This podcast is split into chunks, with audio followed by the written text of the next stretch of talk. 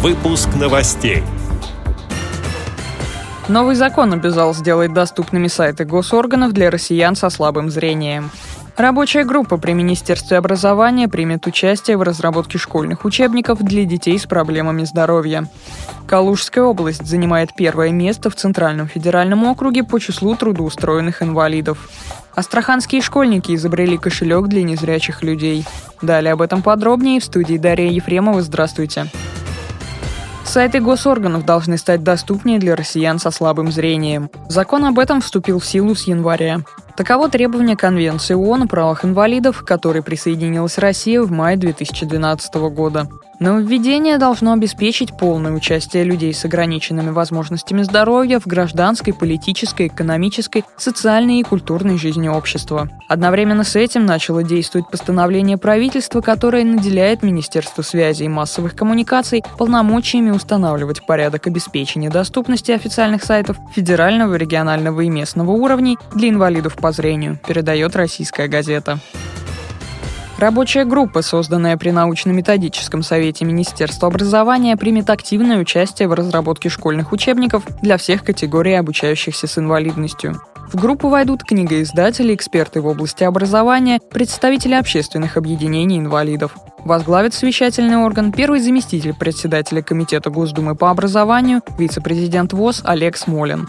В 2016 году школы должны получить всю линейку учебников для детей с ограниченными возможностями здоровья. Сегодня в федеральном перечне учебников содержится 80 пособий для детей с инвалидностью, при том, что текущая потребность составляет порядка 200 единиц, говорится на сайте Всероссийского общества слепых. Калужская область занимает первое место в Центральном федеральном округе по числу трудоустроенных инвалидов и шестое место по стране. Об этом говорилось на координационном совещании руководителей органов государственной власти и территориальных органов государственной власти. Доля трудоустроенных от числа инвалидов, обратившихся в органы занятости в 2015 году, составила 62,4%. В Калужской области проживает примерно 85 тысяч инвалидов, сообщает информационное агентство «Регнум».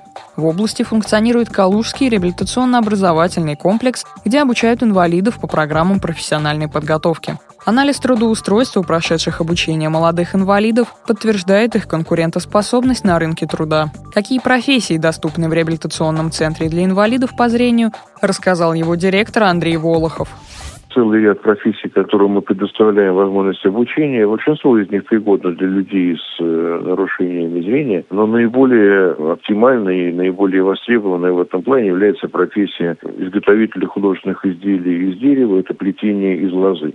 В рамках этой профессии даже люди с тотальной потерей зрения получают возможность освоить профессию, которая действительно предоставляет широкие возможности потом для трудоустройства.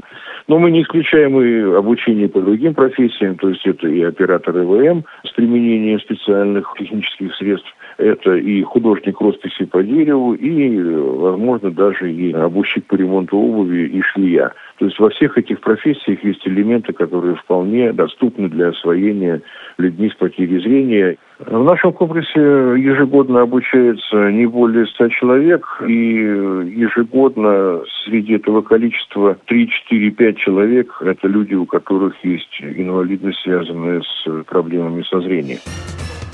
Новости науки. Учащиеся Астраханского технического лицея изобрели устройство, с помощью которого можно будет расплачиваться в магазинах. Этот прибор в будущем может стать кошельком для незрячих людей. Устройство поможет не только определять номинал купюр в 50, 100 и 500 рублей, но и вести их под счет.